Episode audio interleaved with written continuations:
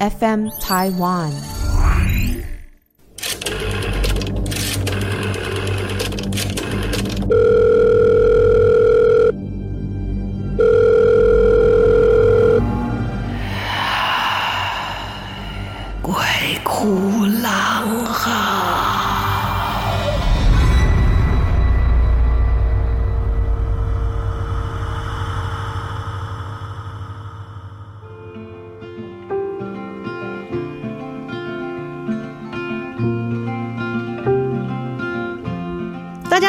欢迎来到鬼哭狼嚎，我是郎祖云。今天我们也不讲鬼故事，我们来讲有事嘛。可是啊、呃，喜欢听鬼故事的朋友就会觉得说，哈，我今天准备被吓呢。我等一下讲的事情其实也会吓你一跳。当然不止一件事情。现在的这个社会啊，变化的真的太快了。我常常自我解嘲啊，就很多人会说，哎呀，郎姐你多才多艺，我都说不敢不敢。那我是真心的说不敢不敢啊，因为我也说过嘛，我们就是那种。你知道，样样通，件件松啊！说相声的人，什么都要涉猎一点，但不见得每一样都是能够成为经典或是大师哈。但是多学一点总是一个好处啦哈。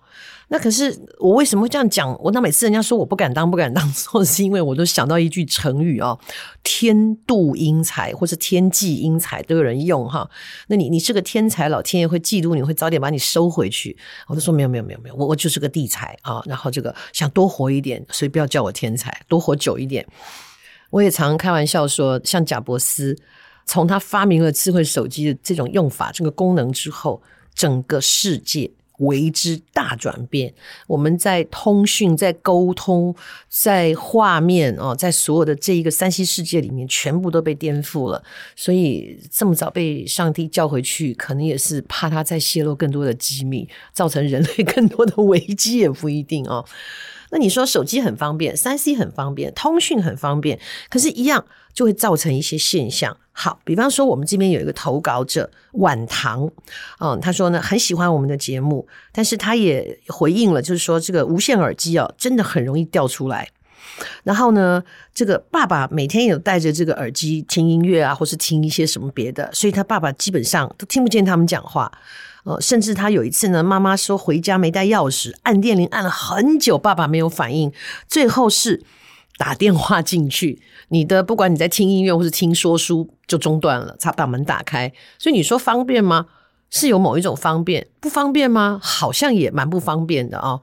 我记得我看过一个新闻，就是呃，日本东京站的那个地铁站，他一个礼拜要捡七百多个掉下来的耳机，无线耳机，就是。可能在跑啊，或是干嘛，或者是你正在收，尤其收的时候很容易掉，因为紧张要上车，不是不是，它就掉轨道上了啊！不知道能不能配成对，然后拍卖啊？好，这个晚唐就说了，很喜欢我们的节目啊，很支持，谢谢你。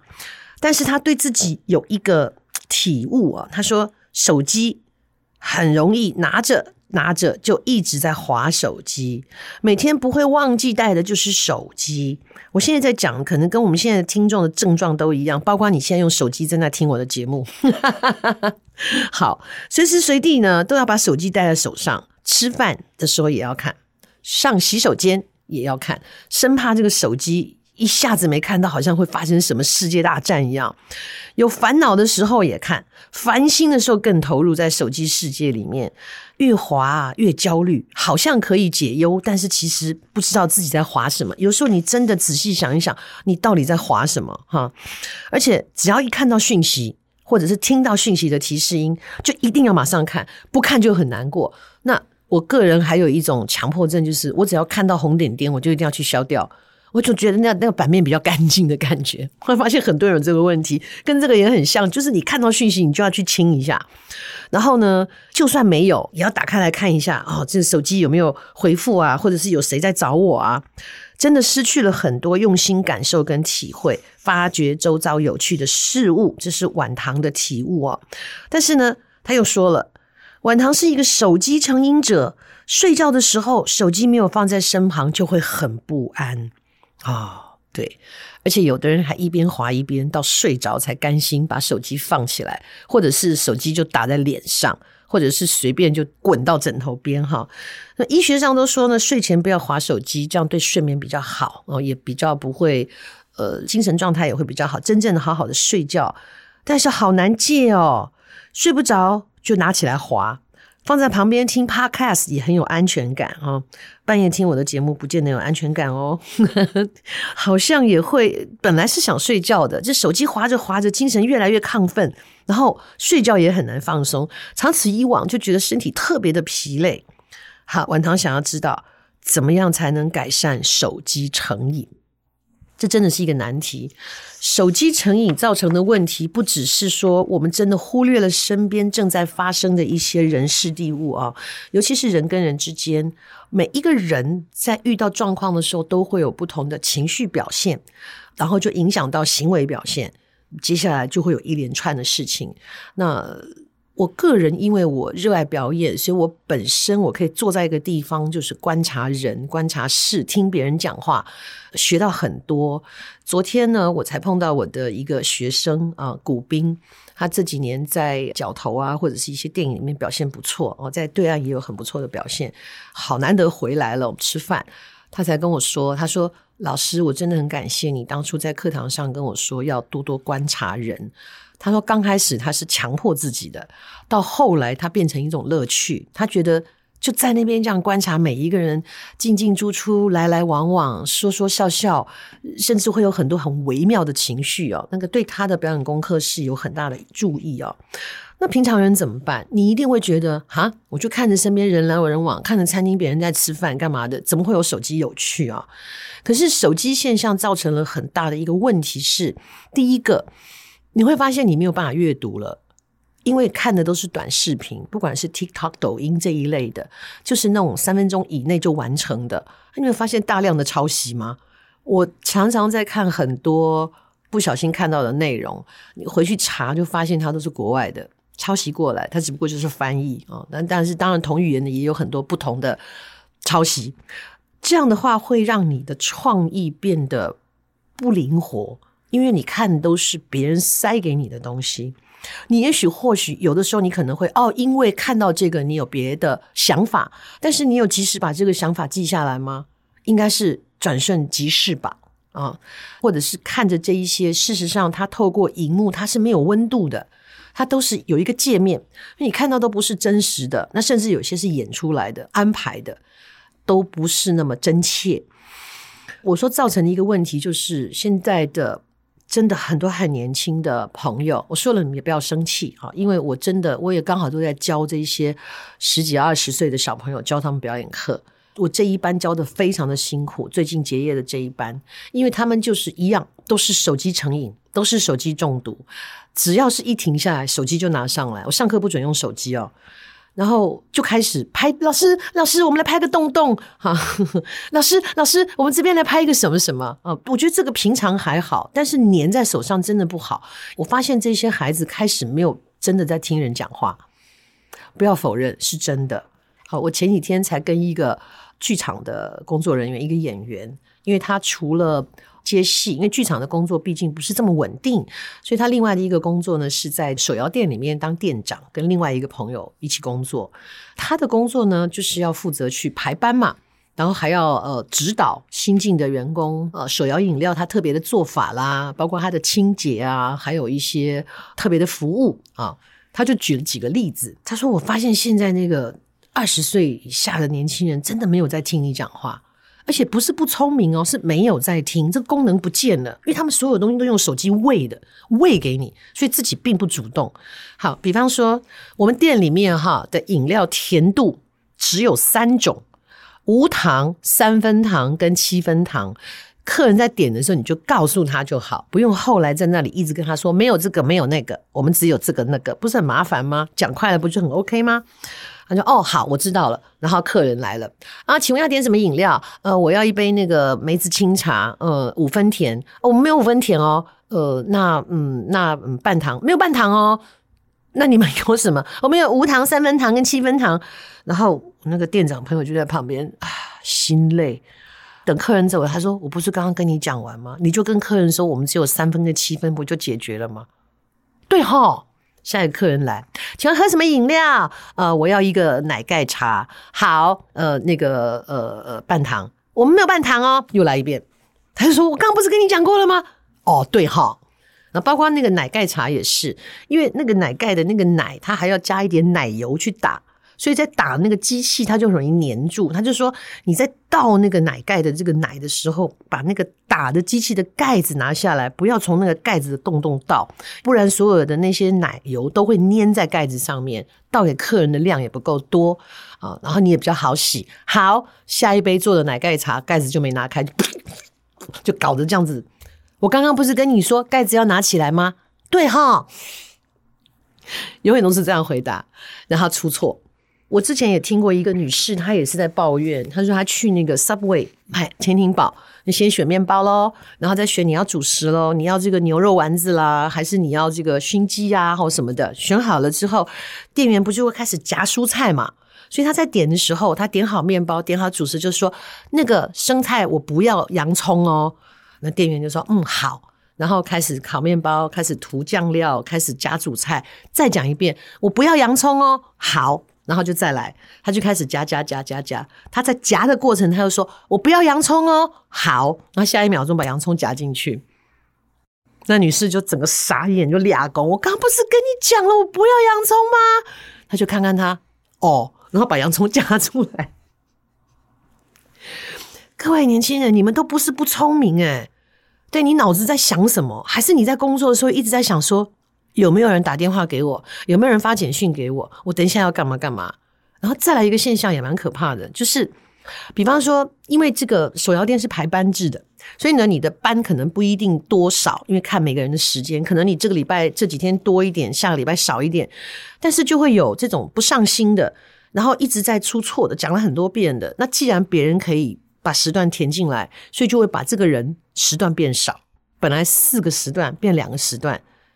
他也不会来问，不会来问到连续几周啊，都只有两个时段，弄到店长忍不住问他说：“你的时段变少了，你都不会想来问我吗？”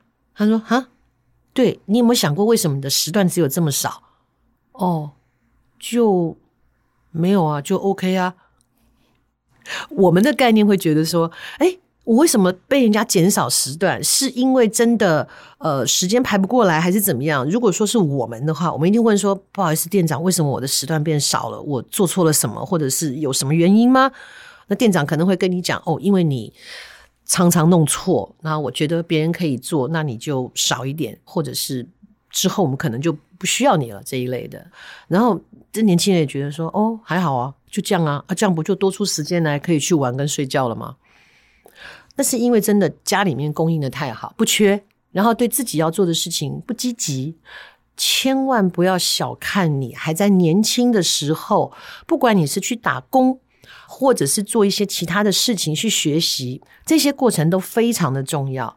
我在我写的书里面，我就曾经讲过，范少勋在还没有那么稳定接戏的状况之下，为了生活，他开过 Uber。他当过金马奖的颁奖拿奖座的先生，哈，我们通常都开玩笑，这个叫拐杖，哈，颁奖先生、讲座先生。他也当过名牌店专柜里面的，像保全，你都要长得高、长得好看的，你知道，放给客人看的啊。曾经我剧团也找他来接活动，哦，他就是小助理一样跑腿跑来跑去，等等，他做过很多事情，帮过老板开过车。当然，重要的是第一个，他的态度，他不以为忤。虽然他已经在拍戏了，那时候还没有那么多的作品的时候，那个叫韬光养晦。一方面，现实生活他必须要赚钱；另外一方面，他在这个过程里面，你说他开 Uber 见过多少奇奇怪怪的人？他去一个这个名品店当这个保全，他看过多少不一样的人？甚至有些人是颐指气质，对不对？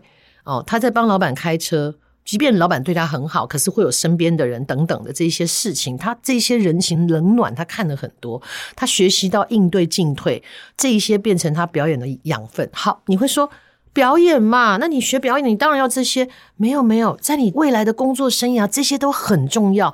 应对进退，这不就是现代人一直花钱要找我去教的沟通吗？沟通当中最重要的一个点叫做聆听啊。你们都不听别人讲话，你怎么知道别人要问你什么？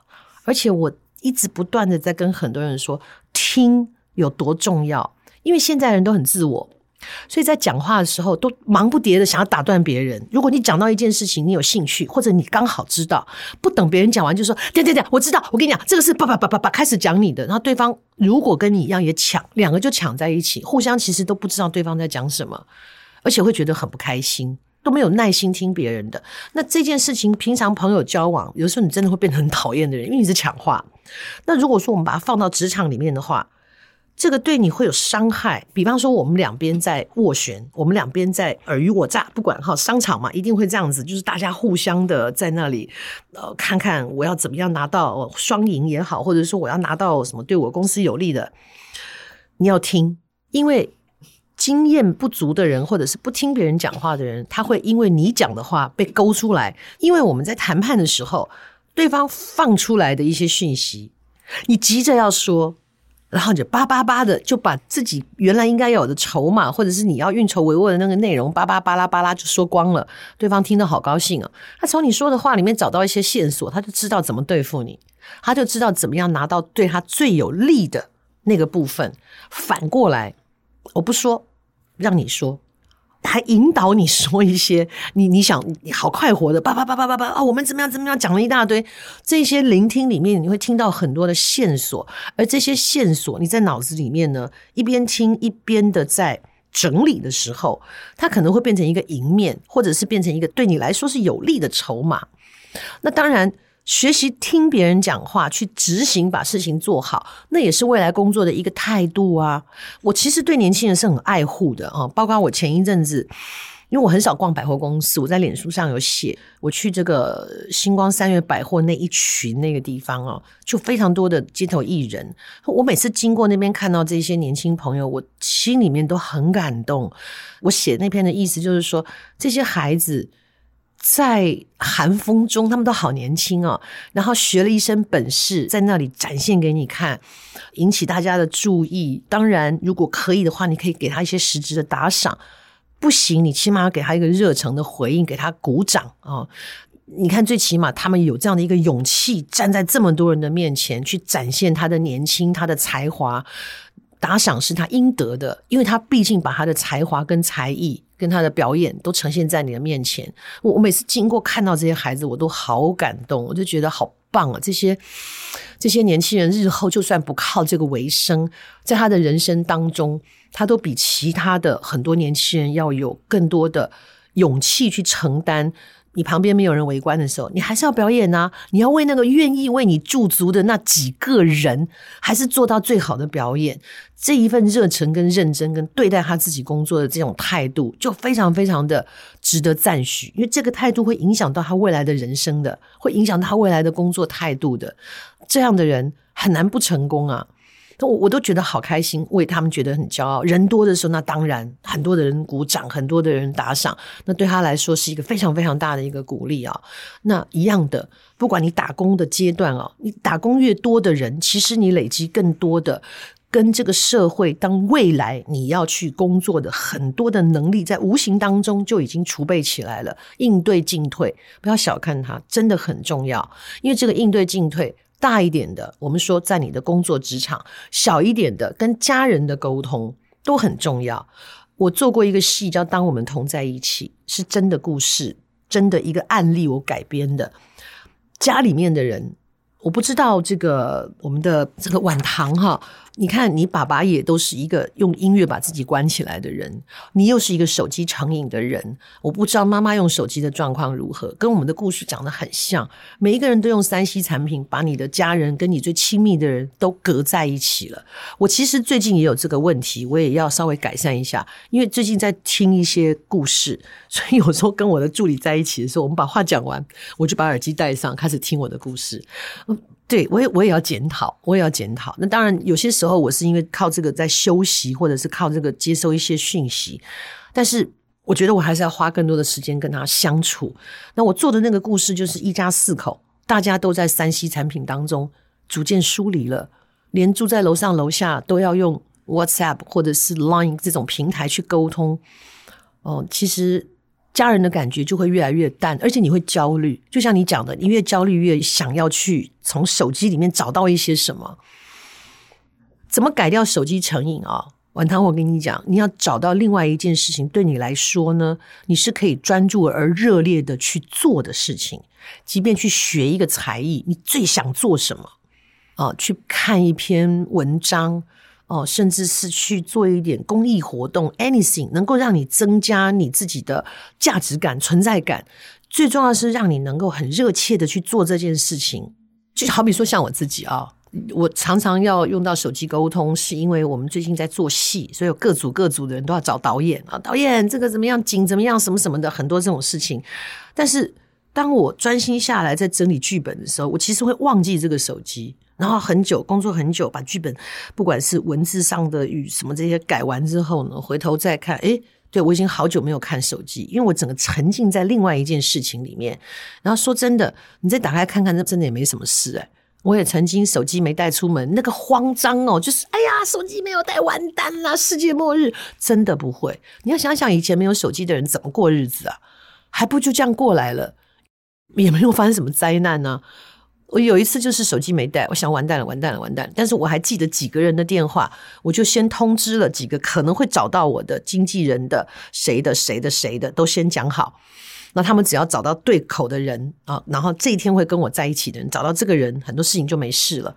我回到家的时候，的确三十几通，包括未接，包括讯息。可是我真的打开来听，打开来看的时候，其实没什么事诶。因为打的人很着急，他就一直打，一直打，一直打，一直打，一直打。那如果你现在打电话跟以前公用电话一样都要丢钱的话，你可能就会考虑一下，因为现在都是平台啊，都是什么 Line 啊这种都不用花钱啊，你就叭叭叭好急。但这个事情真的很着急吗？也还好吧。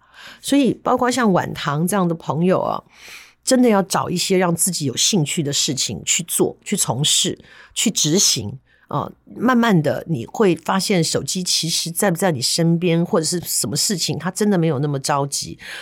我们也要学习着把手机当成是一个工具，搜寻的工具、查证的工具、找资料的工具，而不是把它变成你的情人，变成你的分身啊，甚至逐渐的取代了你的灵魂，好吧？啊，只是刚好借由这个朋友呢，在当店长的时候讲到，这是手机现象，绝对是因为心不在焉。